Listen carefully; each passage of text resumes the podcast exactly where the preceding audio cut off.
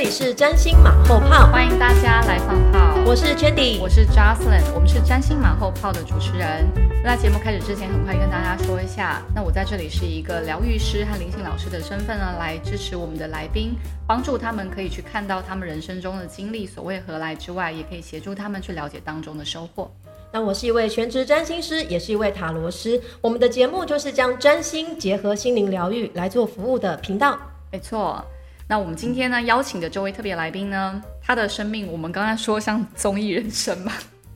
呃，各式各样的人生。对。但是我们刚才在开始之前，因为说实话，今天来宾太好聊了，东南西北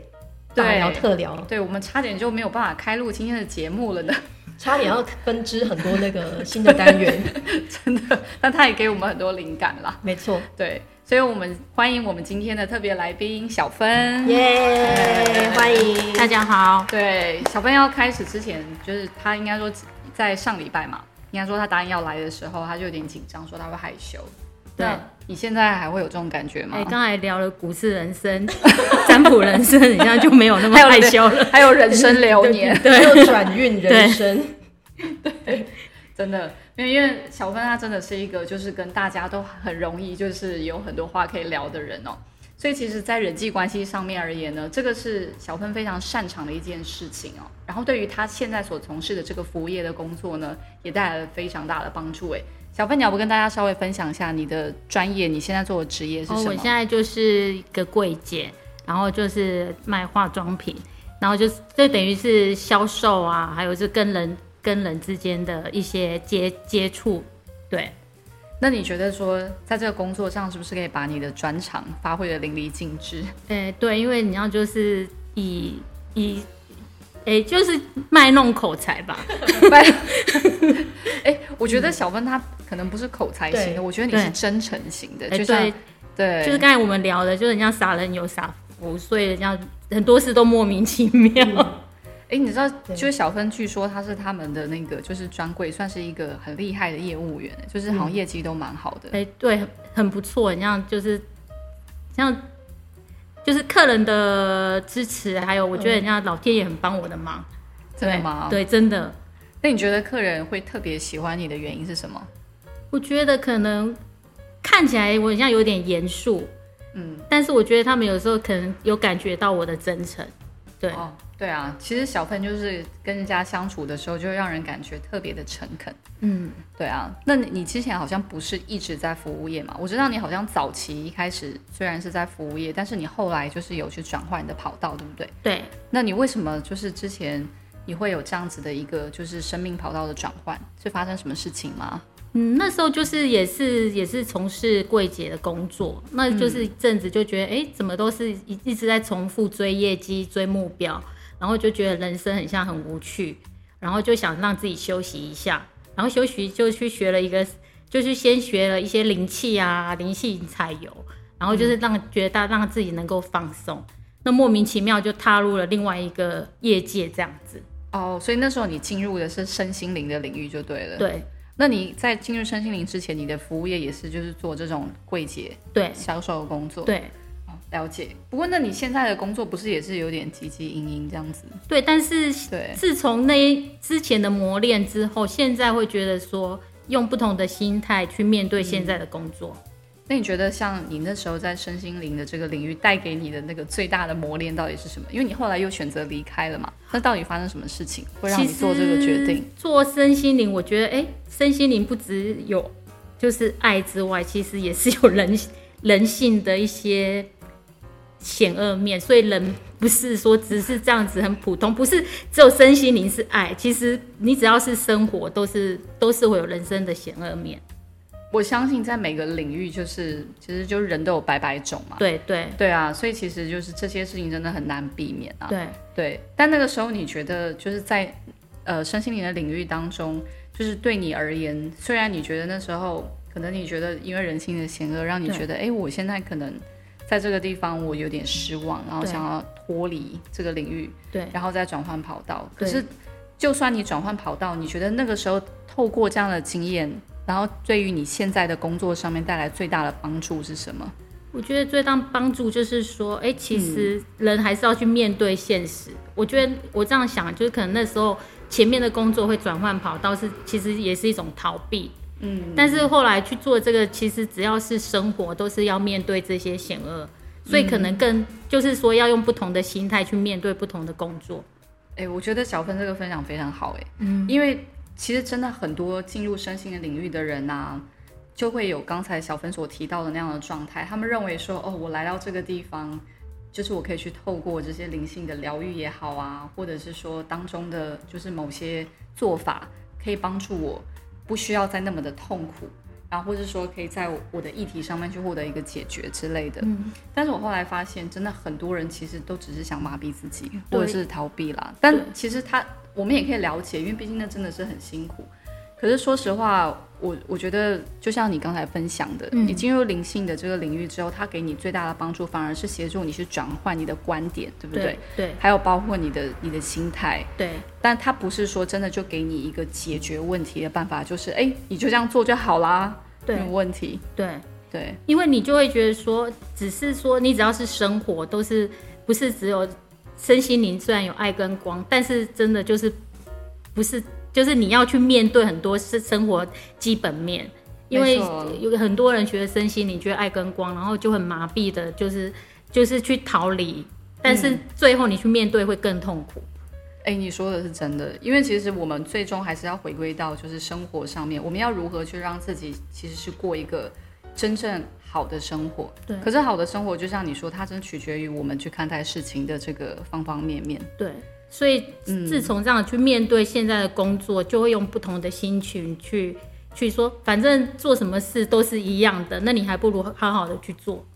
真的，嗯，对啊，所以其实最重要的是，这个就你知道，就像我们有一句话叫“福地福人居”。嗯，对你刚刚说傻人有傻福嘛？对。可是我说福地福人居，是我后来才意识到，福地福人居不是说因为那个那个人去住了那个福地之后，然后他变得有福，嗯，哦，而是说因为他本身可能这个人的心态，还有他自己的观念，然后帮助他就是去让这一个可能就算看似不是。呃，一个真的原本是一个很有价值的地方，或是看似平凡无奇的地方，它都可以变成一个福地。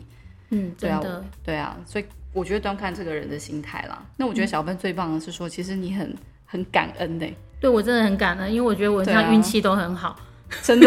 然后不管什么都运气很好。对，然后归功说身边的人，还有归功什么老天爷，真的啊，老天真的帮我很多。对。但是我觉得也是因为小芬对很多事情的那个接受度，其实还心态也是非常开放的。嗯，那因为本身呢，小芬她自己对于她自己的生活里面很多的这些人，然后或者甚至是老天爷，都是抱持很大的感恩。所以这也代表的是说，你对于许多各式各样你生活的体验，你的接受度是很高的。嗯，那我跟小芬其实也认识很很长一段时间了。我我大概从我记得应该从二零一七、二零一八年那时候就已经认识小芬了。那我其实看小芬这样一路过来，那我也知道说小芬她可能在呃人与人的关系上面而言，她还蛮多创伤的。嗯，对，但是到现在你还是在你的工作岗位上面而言，你就是还是可以与人为善。对，对，然后或者是说在你周边的朋友，我我听说你朋友也非常多、哦。嗯对啊，然后而且都是那种很长久，就是可以继续经营下去的友情关系，嗯那真的很了不起。那我想了解，我想先了解说你是怎么样，就是能够就是跟这些人继续去维持这么友好的这些关系，你是怎么去经营关系的？其实我觉得就是朋友之间就是真诚，嗯就是什么有好的事情可能分享啊，那人家有什么我们不高兴或是他不高兴，可以互相就是彼此聊聊天，然后也是让彼此疏解大家的那个压力。对，而且重点是你真的是那种为朋友会两肋插刀的那种哎、应该是 有时候有点过分鸡婆，对，我们那时候还记得要疗愈他的一个议题，就是说，哎、他有时候好像也会蛮容易被人家占便宜的那一种。哎、对，对啊，也不能说占，哎、是老师讲才觉得像是占便宜，像但是人家自然而然就觉得这是理所当然的。占便宜是比较接地气的 说法。对，但就是说，就是容易被跨越界限啊。对，对这样子。对啊，可是就算这样子，我觉得你在给予的时候，还是你感到最快乐的时候，哎，就是你去分享这些东西的时候，对对对，有时候分享我觉得是一件很愉快的事情。对啊，对，好像说，如果你反而因为你自己之前跟人与人相处的那些经验所带来的创伤，而去让自己不再这么做了，你反而还会觉得违背你的本质，对不对？对对啊，那我知道就是，嗯，你的男朋友，他好像就是在三年前的时候，因为身体的状况，然后就离开了。对，你可以跟我们稍微分享那个经验吗？因为我记得在那个经验当中，你好像你自己就是也是看尽了人情冷暖，然后其实那对你来讲也是一个还蛮创伤的经验。哦，对，因为他那时候是嗯突然的，就是自己走去医院，然后检查，然后医生就说他是猛爆猛猛暴型肝炎，然后就长期住在医院，哎、大概一个月之后就过世了。嗯，那过世之后，可能他们家那边就是会有一些问题丢给我，但我们家这边是很纯粹，所以那时候我也又再再次面临，我觉得人心怎么那么险恶？因为是一件很简单的事情，因为其实我男友在一起那么久，过是一件很难过，但是要去面对这种琐碎的事情，其实那时候真的很就是让我蛮痛苦的。嗯嗯，对，但是你还是很勇敢的走到走到今天呢。呃，对，因为刚刚小芬还有分享说，就是好像你近期有另外一个家人也去世了，但是你还选择就是就是去去帮他助念还是什么？因为好像都没有人去帮助他。对对对，对，因为可能我觉得人家面对死亡的时候，我很想比别人，以以女性来讲，算应该是蛮勇敢的。你很勇敢啊。对，然后就是这样子，然后我就觉得，因为他蛮可怜，没有家人，那我们能帮忙就帮忙。对，嗯这也是给我很大的经验。真的，对那你觉得从这个事情里面，比如说从这些你去目睹人生百态，还有这个死亡的经验里面，你觉得目前你在心态上面你改变最多的地方在哪里？在面对这种死亡议题的时候，我觉得真的就是要平常心，嗯，对，然后就是要活在当下，真的，因为真的无常，就是什么时候会来，我们都不知道。对啊，对。但是我觉得你感觉一直还蛮活在当下的，应该是，所以我应该比别人勇敢，早一点走出来吧。真的。而且其实小芬真的是一个非常为人家着想、很贴心的人。嗯像我我后来介绍小芬，就是去一家那个，就是我们家住的稍微比较近一点，然后介绍她去一个做瑜伽的地方，瑜伽馆。然后小芬知道说我我十月初的时候，就是我有去动一个手术，然后那天我记得，哎，我刚好在那堂课程上面就碰到小芬，对，对，然后小芬就很好心哦，就是我们下课之后自己去收那些瑜伽工具，然后有些比较重的，然后小编知道我的状况，他会赶快冲过来说：“哦，你不要拿啦，你不能拿重的东西啦。哦，对，”对，就是这些小事情，其实就会知道说，其实小芬她是非常贴心，然后很会为别人着想的。我因为我觉得这样子是举手之劳，让嗯别人可能比较好，可也比较好吧。对啊，嗯，但这个给一个人就是我们内在的感受就很不一样，哦所以我想说，难怪就是你跟你的朋友的关系都能够经营那么长远，嗯，真的。原来就是这样。因为我觉得这个可能有时候就是只是我们举手之劳能帮助别人，我觉得可以让别人不要那么辛苦。嗯，尤其他如果身体不舒服啊，或者是怎样，不要让别人那么辛苦这样子。对，像所以你自己那时候你的男朋友离开之后，嗯到现在，如果你身边有人也是面临死亡的议题的话，你都甚至会去开始成为那个去支持他们的心灵，还有支持他们就是走过那一段的，就是其中一个很重要的人。嗯，我觉得是哎、是因为像近期我有一个同事妈妈，她很像也类似这样，然后她就突然打给我，然后就说，哦，那如果怎样怎样，那个因为她没经验，我说这个人，这个毕竟不是大家都有经验，嗯，但我说没关系，你有什么问题你可以问我，因为真的那时候会很手足无措的，对嗯，对，但你就是能够去跨越你自己的那个悲伤跟创伤，然后你反而就是去让它成为你养分之后，然后你也愿意去成为那个去支去支持他人的那个人。呃对，因为我觉得他可能他也会觉得我有同理心，因为我面对过，更能了解他的心情吧。哦，你不是只有在这件事情上有同理心，你很多事都没有同理心。对啊，哦，真的。但你的同理心还有，你不是那种会让自己去感同身受的那一种了。对，因为对你有说过要有一个界限，对对，很棒，老师的话，同学都有都在听得听。懂。不然不然小芬她真的会无尽一直去给。对啊，真的太可爱了。好，所以我们现在请圈体稍微看一下啊，就是关于小芬她的这个人生走向。因为其实小芬她除了这个面相之外，她刚刚说她自己就是其实很幸运的。嗯，那关于她的一些幸运，尤其是她的财运方面啊，她的资产方面，这个是我们可以也可以待会儿看一下的。其实可以从中知道很多 小芬这个人，他真的很傻人厉害，有傻福福报真的很厉害，真的 真的很有福气这样子。对，好。好小芬她也是一个上升处女座，就是我们这个来宾有很多都是上升处女座的朋友。那上升处女座其实一向都给人家那种很有责任感，然后做事情很有效率，而且非常细心的这种角度出发。那你的这个上升处女座的命主星是水星，水星落在双鱼座是第七宫。好，所以这就是为什么你这么能够去同理他人，因为你总是站在对方的角度去思考，然后去同理他人的心情。所以这个跟你这个水象呃双鱼座的特质有很大的一个连结。那双鱼座又是一个充满接受性的，所以我觉得你在接收他人的情绪，然后他人的立场啊，你都是非常开放的。我真的觉得你是那种很开放、很包容的去接收哦，现在这个人他要说什么，要表达什么。那我就尽量接受，你你是蛮自然的，会想要去这么做的。对，那再来的话，就是你的这个月亮，你的月亮落在巨蟹座，然后是在第十一宫，所以第十一宫其实就是一个人际宫位。那如果说你是一位这种柜姐啊，你的客人和广大的客户群也会象征十一宫的这个角色。那月亮也代表一个人的情绪感受啊，你的灵魂啊，你的心性。那月亮巨蟹确实是一个某种程度上，他还蛮热心的。然后呃，比较不好听的话就是鸡婆，哦但是我觉得你 你是真真心的会想这么做，因为你就是看得到对方的状况，因为你是一飞七嘛，你总是看到对方现在需要什么，他们的需求是什么，因为你就是会看得到。那你的月亮这颗心情呢，又是非常的开放跟包容，你就会想要去抚慰他人，疗愈别人。然后去接收他们的情绪，或是疗愈他人的情绪。那月亮巨蟹就是一个在情绪上其实还蛮敏感的，也蛮敏锐的，会去观察到你周边的人事物。那通常月亮在十一宫巨蟹座人，其实很有人缘。嗯就如果哎，假设你也去开一个什么直播的卖场，现在很流行直播主，我我觉得你也你也会红哦。而且你就是真的是卖女性产品啊，或是那种婴幼儿产品都会大卖，或生活用品，你都是会做得非常好，因为你就是有那个人缘、那个人际。嗯然后再来是啊，呃，你的太阳星座，你是一个白羊座的人，然后你的白羊座呢，还有旁边汇合一颗金星以及凯龙星，这三颗星都非常的贴近。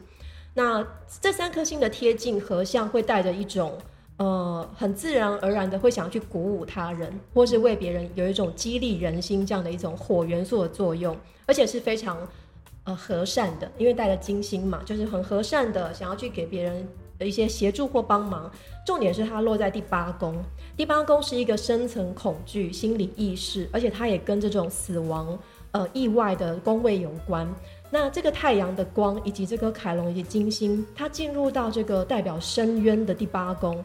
其实我觉得你呃，当你去设呃陷设在说什么？当你陷入这个第八宫的情境之中，那些深渊、恐惧、绝望或者是死亡事件的时候，反而是给你力量，因为你天生就会觉得这个地方需要光，所以你会把你的光打开，然后去照亮那个黑洞。所以其实很容易，你会去走入别人的恐惧，或者是你刚刚的一七宫这个会陷呃去深入别人的对方的心情，再加上你的光自己就会打开，然后照亮那个黑洞，陪那个人去走入他们的心底最绝望的深渊。然后其实也包括你自己，你当你在前几年经历这个事情的时候，我我们刚聊了一下，我我我我就预测大概是在呃你走十二宫那一年，刚好是四十七岁。然后呢，你走十二宫那一年，刚好你的那个太阳的主星，就是第十二宫是狮子座，然后是太阳这颗主星就走入第八宫。那那在流年上，它就会显化出，哎，我可能在当年会经历一个，也许是类似死亡的事件，或者是意外事件，或者要面对一些断舍离的一些人生场景。那但是很奇怪的是，你当你在面对这种考验的时候，你不是带着悲观的心情。或者是啊、呃自己也很无力、很绝望，你反而是非常振奋的。你会觉得我应该要好好去把这个地方照亮，我不能够一起到这个深渊里面，然后跟这个地方一起坠入。你觉得我应该打开我那个天生的光芒？因为你的太阳白羊是入望的，那个光是非常的强大，而且你在这个地方获得了非常多的资源。那这件事情其实从流年来看，你那一年也刚好是走在天蝎座这个宫位，就是以太阳回归来看流年的话，那刚好那那一年的上升天蝎的主星也是飞到八宫，所以再次，呃，这种是一种重复真相。所以我们在判断流年的时候，我们就会提醒当事人哦，你在这一年可能会经历一些，也许是人生的生离死别，或者是你个人可能身边的朋友或者是身边的亲友有一些意外，或者是可能有一些这种比较绝望的这种心情上的崩溃啊，或者是很绝望的这种情境。那从这这几个地方有看到你这个面相。那刚刚我们有说他是福地福人居嘛？还有包括他的财运，哎，我们的这个股市人生的转运也非常厉害。对，因为你的幸运点吼，幸运点就是跟一个人的丰盛，而且这个丰盛是老天爷给你的。嗯，那你就是落在第四宫，所以你可能跟家、置产、土地啊、房子的事情，其实会特别带来好运，又或者你就是会容易找到很好的位置。所以我们如果有观众要买房子，对对对，还是我们自己需要那个房子的，可以找我们小芬去看屋。对，这都是你的一个很大的加分啦。对，所以大概是这样子的配置。对，嗯好，很感谢那个春体刚才讲那个，就是把光倒到黑暗中的时候，我觉得哇，那就是小芬呐，对啊，好感人，对啊，真的真的。对，我记得就是我那天做完瑜伽之后，用到小芬嘛，然后后来就是我们跟小芬用不同的方向，好离开。然后那个时候啊，我就是跟小芬邀请他说：“哎，你来上我们的节目好不好？”他就说：“哎，我去看一下我的班表。”他很义不容辞，就是他就是想垫垫的，所以他自己可能会很紧张，然后也不喜欢抛头露面。可是他就想说：“哎，我们如果想请他上来，他就很愿意去支持我们跟帮助我们这样子。”但我那时候回头就是看着小芬离开的背影，我就跟他说：“你知道吗？”她跟她男朋友在一起很久，好像几十年，对不对？我说二十年，对，二十年哦。对，所以我说，你看她现在就是自己要一个人，就是可能在她跟她男朋友之前的活动范围，然后还要继续去过原本的生活，还要继续这样子支持她自己继续走下去。我说她真的很勇敢哎，嗯，对啊，因为一般就是会触景生情，你知道吗？一般人可能会想说，我就就是离开这个我熟悉的伤心地之类，可是你。就是还是竟然愿意留在原来的生活圈里面，然后你还是能够去让自己回归到日常，哎，这个我真的觉得很了不起。对啊，你觉得你是怎么做到这一点的？可能我是从小也是在那边长大，那也就是我的生活圈。但是我觉得，就算当然会难过，但是日子还是要过。嗯，对，因为我自己要坚强嘛。你活在悲哀当中，其实一切都还是回归生活面。对。对。对，其实小芬这样讲非常的务实，哎，嗯，我是很接地气的人，哎，我其实完全认同你讲这句话，因为我我记得那时候很有趣，我记得小芬她那时候她你的男朋友刚离开的时候，然后你你就来找我嘛，然后你说你想要做一场疗愈，对，可是你记不记得那天就是我在跟指导林连接的时候，他们给了我一个让我很震惊的讯息，你大概是有史以来我我就是我的职涯里面唯一遇到一个。一个就是个案，然后指导灵会给这样的讯息。我指导灵就还有你，你那天你自己身边的这些指导灵，他们就跟我讲说，他们帮不上忙。嗯，他们说，因为他们要去协助处理的是灵性事物相关的，就是比如说你的情绪或是一些你的意识上面这些，如果需要疗愈跟转换的话，那他们才有用武之地。嗯，可是那天他们直接说，你比较要面临的问题是物质层面，那不是他们可以帮忙的范畴。对。就是就连接到你刚刚说的，就是生活还是要过这样子，对。所以很有趣，他们的这个讯息完全就是连接到你刚刚所讲那一点。就你记不记得后来那天我们就是去做另外一个服务？对对对。然后刚好那服务是我今天晚上要开分享会要讲的。对，转轮，转轮，什么共识性的，真的。对，我记得，因为老师那时候就是说，他们帮不了你，只能请另外一个大师出现。对，我说这个大师，而且我我那天就是帮你去做这个服务的大师，也是我今天晚上要去办了这个分享会。好，如果有兴趣的话，可以去看一下，就是可能播出来之后分享会已经没了，对，已经回回放吗？回放 没有，只有四十八小时回放。但是，但我那时候你们想知道，你很想知道这个，就是可以自己去看。但是我只是记得那时候。我很我记得很清楚，那时候请来这位大师，他不但就是是处理可能可以帮助你推动物质层面的一些生活状态改变的，而且他其实也是跟死亡相关有关的大师。对，这其实就连接到刚才真理有讲到的，对啊，所以也就是说，就是关于这个部分的话，他他反而真的就是你。本身你在这一生可能要去聚焦的走向，所以才会特别请他出来帮忙。其实老师那时候讲让我很深刻，就是也让我比较释怀，因为他说人死就是不是就莫名其妙，因为有要三个约定嘛，嗯，就是可能跟神的约定，还有跟自己的指导灵，还有另外一个高我高我。然后我想说，那他真的应该就是时间到了，对，不然其实。那么短时间，人就会觉得不甘心，会觉得放不下，会觉得我可以多做些什么事情，可以让他再活久一点。我觉得应该是现在很多人面临死亡，想要帮助家人，应该会有这样子的。哎，我能多做一点什么事情，可以让他再活久一点点。但老师那时候讲，我哎，其实我就放下，因为哎，那就是一切都是一切都是最好的安排。对，我觉得小芬她愿意朝这个面向去看，真的很好。而且你从中，如果你理解这一点之后，你你把这个假设去分享给其他那些可能和你有类似经历的人，对，有时候他们就是需要听到这个，然后他们其实当下就比较能够放下。因为我们总是有时候亲人离开的时候，我们都是会怀疑说，我们自己为什么当初没有办法多做一点。对，这就像我们宠物离开一样嘛，就我们之前曾经 在某一集分享过，几乎都是这个样子。对。对啊，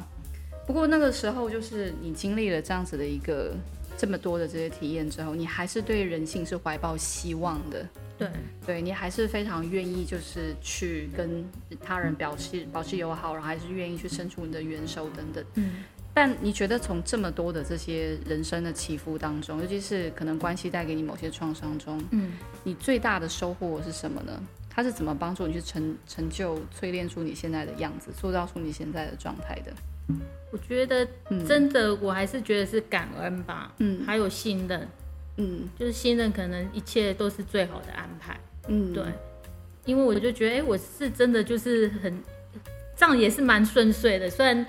看我的经历很像，哎，也蛮可怜的，但是跟别人比，我又很像很幸运。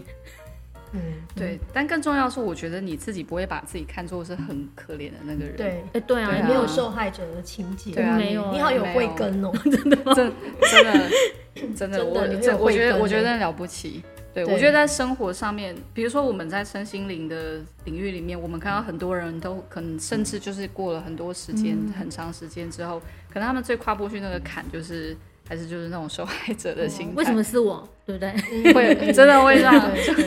尤其对，尤其就是还是把自己的力量交到别人手上的时候，对对啊。诶，但是我知道你从很年轻的时候，你就是很懂得把握自己的命运走向。哎，因为听说你也是很年轻就买房子了嘛。哦，对对啊，可能接地气，可能就可能会觉得说，哎，要有自己的自己的一个家会比较安全，可能从小就没有安全感吧。嗯，刚才不是我们在聊天，我从小就知道要去做去批那个什么加工来赚钱，然后我姐姐他们都亏我说，你看你开冷气吹冷气还不够你这个做加工，但是就是很爱钱，对，我我感觉你不是不是爱钱的，我只是觉得说你就是天生你对于那个数字或是对于那些就是金钱方面的概念，你你是特别特别敏锐的，哎，很像有一点，对啊，对。真的，我觉得这点这个就是你你的特质啦。像有些人就是像像我，就是对数字超不敏感那种。我是真的对数字比较敏感，不然也没办法做业务嘛。对，超强。对啊，所以你也是很年轻，好好像你刚说十八年前你就有了自己的房子，而且还自己靠自己存款去买的。对对对，真的。你有没有什么就是在这边可以跟大家分享关于你自己的转运秘籍？撇步，我们需要秘方。对。那是刚才倩迪老师讲，有可能看跟流年命盘有关吧？对了，对。那你要实际一点，对，哎，就莫名其妙就会赚到钱，或买到好的房子。哎，可是你要像你这样，就刚好都抓准这个时机点，也真的是很不容易的事情啊。其实我那时候运气真的蛮好，因为那时候那个房子是房东，然后可能之前租房子租蛮久，然后他可能看我们租很久，就觉得哎、就是说啊，年轻人很辛苦，就便宜卖给你们。然后我那时候想说，他怎么卖那么便宜？是卖错了，就赶快把它买下来。但就莫名其妙就开始一直涨，一直涨这样子。嗯，对，对我我就是觉得小芬的贵人其实也很多哈、嗯，对啊，我觉得就是小芬有一种，就是让大家不自觉的就想要去，也是对你付出，嗯，然后如果能够为你多做一些，我们也想为你多做一些，嗯，对啊，我记得那时候就是 再回到我们刚才说，我帮小芬做了那个就是跟物质层面有关的那个服务，我还记得，就那天我跟小芬说，对不起我，就临时要改这个服务，这个服务收费比较高，但是我们不额外收费了，就照原本、原本的那个价钱，对。对啊，所以我就觉得小芬就是有一种，就是你不会想跟他计较啦哦的那种特质存在，就是就是你的客户可能也是这样子，哦对，对啊，但是我觉得那是你自然而然散发出来的一种特质，对，嗯难怪就是对，难怪你可以有这么好的人缘，对对啊。不过关于他转运的地方的话，你有什么可以看到端倪在他的那个哦，流，年上啊？我我先补述一下，对，我觉得，嗯，如果以灵性的角度，啊，你的灵魂的角度，我觉得你还有大概一年多的时间，你才会完全的愈合那个伤口。哦，对，看起来大概还需要一年多的时间，因为你的嗯次线月亮目前是在一个残月的阶段。那次线月亮会象征一个人的心境，或者是他，也许是我们灵性的进程，跟我们物质界的进程有点不一样。你的灵性进程的确是在一个挥别、道别的一个阶段，因为残月就是在。呃，这个月亮要重新回到太阳的光底下，然后它在一个最后的收尾的阶段，通常这个阶段会跟呃断舍离啊，或是跟呃传承啊、智慧的结晶啊，或是一个说再见的一个阶段。所以我我我觉得你在心情上、灵性上、感受上，应该还需要一年多的时间，然后你就会有一个全新的生活展开。也许你那个时候会有人生的新的阶段。好，嗯，那那刚刚呃主持人问到这个问题，就是你的这个财运等等，因为你的第五宫，我们去说一个人的偏财运好了，或者是说一些来自呃股票的奖赏啊，还投是资对啊投资的这些的你的北焦点就落在第五宫的摩羯座，然后那个五宫主那个主星是土星在双子，它虽然不是一个在行星尊贵力量上特别强旺的行星，但是它也有三分性尊贵。好，总之就是它有得到三分，好三颗星的这个尊贵。然后你的命主星大家还记得吗？水星双鱼，它是有去跟这颗土星有一个良好的相位的容纳关系，所以基本上你是可以获得那个奖赏，或者是获得像土星，它会跟呃累积的东西有关，或是跟资产的这种务实面有关。所以为什么你总是在你刚刚的言论当中，诶，我很务实啊，我很呃生活啊，我很接地呀、因为你的那个土星特质就是一种需要去靠时间累积的，它不是一个照进的这样子的一个行星的特质。那所以你的水星跟土星在这边也有一个做个连接，那其实这个连接也帮助你在跟人际关系上，或是跟他人有一个界限出现。嗯，如果没有这颗土星的话，你的那个水星跟月亮之间的三合角度，它也是一个呃互融的一个状态。那么这个也会带出你跟他人之间有时候分不清楚的那个状况。但是你的土星会一直跳出来，哎，不可以哦，你还是要有一点分明哦，因为土星在双子，就是在关系当中或说话当中要有分寸哦。这个进退要有节度哦，那都是落在第十宫，就是你一个跟事业专业有关的一个领域，所以你的土星能量其实也是算是一个蛮强旺的，因为它第十宫是一个呃你的最上星盘最上面的这边看到一颗行星，它代表你很突出的一颗行星。那所以你的水星跟这颗土星是有一个有一个相位存在。那这个相位的它是一个四分相，四分相算是一种磨合相位。其实我觉得有有有有时候磨合相位，它虽然不是一个非常顺畅的、和谐的，可是就是因为这种，好像我会觉得，哎，我要稍微去辛苦一点点，或者是说我愿意多付出一点点，这些考验什么对我来说反而是一种警惕。就像你说，你早年会觉得啊，我是因为不安全感，然后使然，所以我就对于金钱啊，对于安全感，对物质生活特别在乎，就是因为这种你感受到这个磨合程度，所以才会让你觉得哦，我应该要节制一些。所以其实我觉得你的星盘上的配置都有那种我看得到我要付出的地方，我也会懂得去分享。那我也不怕努力，或是不怕辛苦。而且确实，你会在这当中是有所得的，就是你的这个土星是你的五公主的来源。这个跟投资股票啊，还是一些投资相关的事情啊，或是偏财运啊，或者是像哎这种呃柜姐应该会有一些奖金制度，嗯，这个也会跟你的五公主的这种加级啊，就是特别的加级有关。你其实都是你付出几分哦，你会最终获得获得那个回报的。嗯，这也就是你一个，我觉得，呃，吃亏就是占便宜。其实，其实你吃亏了，但是你那个能量是付出了，所以它最终还是会回报给你的。嗯，对，真的是这样子。对，对啊。所以其实，就算小芬之前我遇到他说，我提醒他说，就是你在给予还有跟人的关系上，你要不要让自己就是总是要付出过度？可是对你而言，其实你所回收到的东西，它也是来自四面八方的。对，对啊。所以小芬她真的是一个就是有福之人，嗯，对，而且她还是大家的吉祥物。无论她今天 去到哪一个团体、哪一家公司，她都会帮大家赚钱哦。我觉得是哦，我觉得是，她是真的。对，因为你就在四宫，有点像那种乌龟，有没有？去看地，然后会放一只乌龟，哎，乌龟到哪边，那边就会赚钱哦。指标性，感谢你来这边坐一坐。对对对，哎，要不要来当我经纪人？真的。哎，不过我真的有感觉，就是我知道林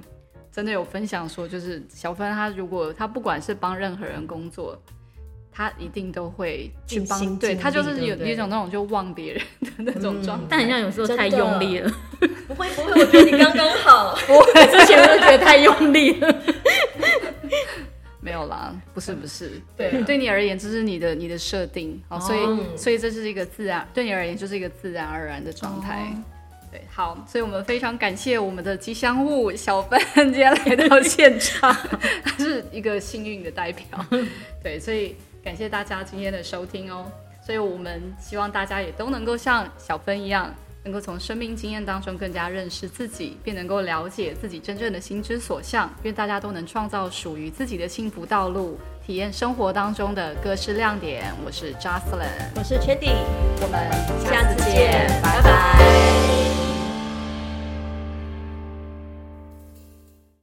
喜欢我们的节目吗？请订阅、追踪、下载、留言以及评论，让我们知道你们的想法。就会让我们更有动力为大家提供更多优质的内容哦，期待你们的回馈，真心马后炮。那么我们下次再见。